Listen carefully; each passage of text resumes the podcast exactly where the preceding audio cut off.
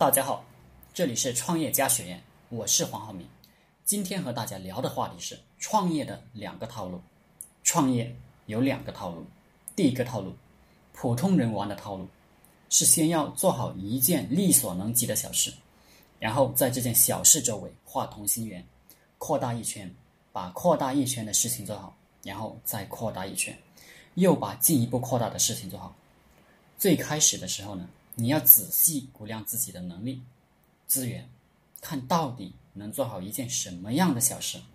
用这个套路来创业，只要不急功近利、稳抓稳打，一般都能取得成功。而且，如果你勤勤恳恳的干下去，随着时间的流逝，你也可能干出一个商业帝国来。实际上，我们在这个社会，我们这个社会上，很多企业家都是这个套路出生的。第二个套路是属于大人物或者说谋略家、战略家玩的套路。从一开始就计划好了要干一件大事，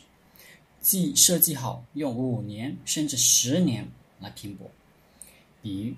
马云干电子商务就是个典型的这个套路，一开始就设计好了，非得玩这个，拿了风险投资，花十几年来把这个事情实现。这个套路一开始就是一个巨大的圈子，今年画一节，明年画一节，后年再画一节，花了十多年，终于画了个牛逼叉叉的圈子，就是阿里巴巴、淘宝网。拿风投的很多企业属于这个套路，先设计一个巨大的饼，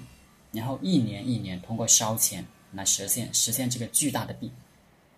这两种套路呢，是这第二种套路呢，是聪明人玩的。需要有预见未来的能力，对一个人的战略能力、趋势把控能力、耐心和毅力都是极大的考验。真正的的强者的游戏，成功了就是典型的十年寒窗无人问，一朝成名天下知。我与很多创业者交流，发现大家都想玩第二种套路。其实我想说，我们大部分人创业。都高估了自己的战略能力、眼光，更加高估了自己的趋势把控能力、耐力和毅力。别说三年不赚钱能忍受得了，很多人三个月不赚钱眼睛都绿了，要不就是赶快换项目，要不就是算了不创业了，还是去打工。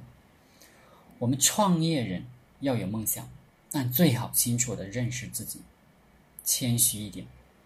所以，我建议大部分人考虑第一个套路来创业，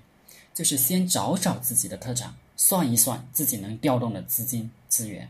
先做好一件力所能及的小事，然后以这件小事画同心圆，扩张来玩。好了，今天的课程就分享到这里，大家可以加我的 QQ 微信幺零三二八二四三四二，谢谢大家，祝大家发财。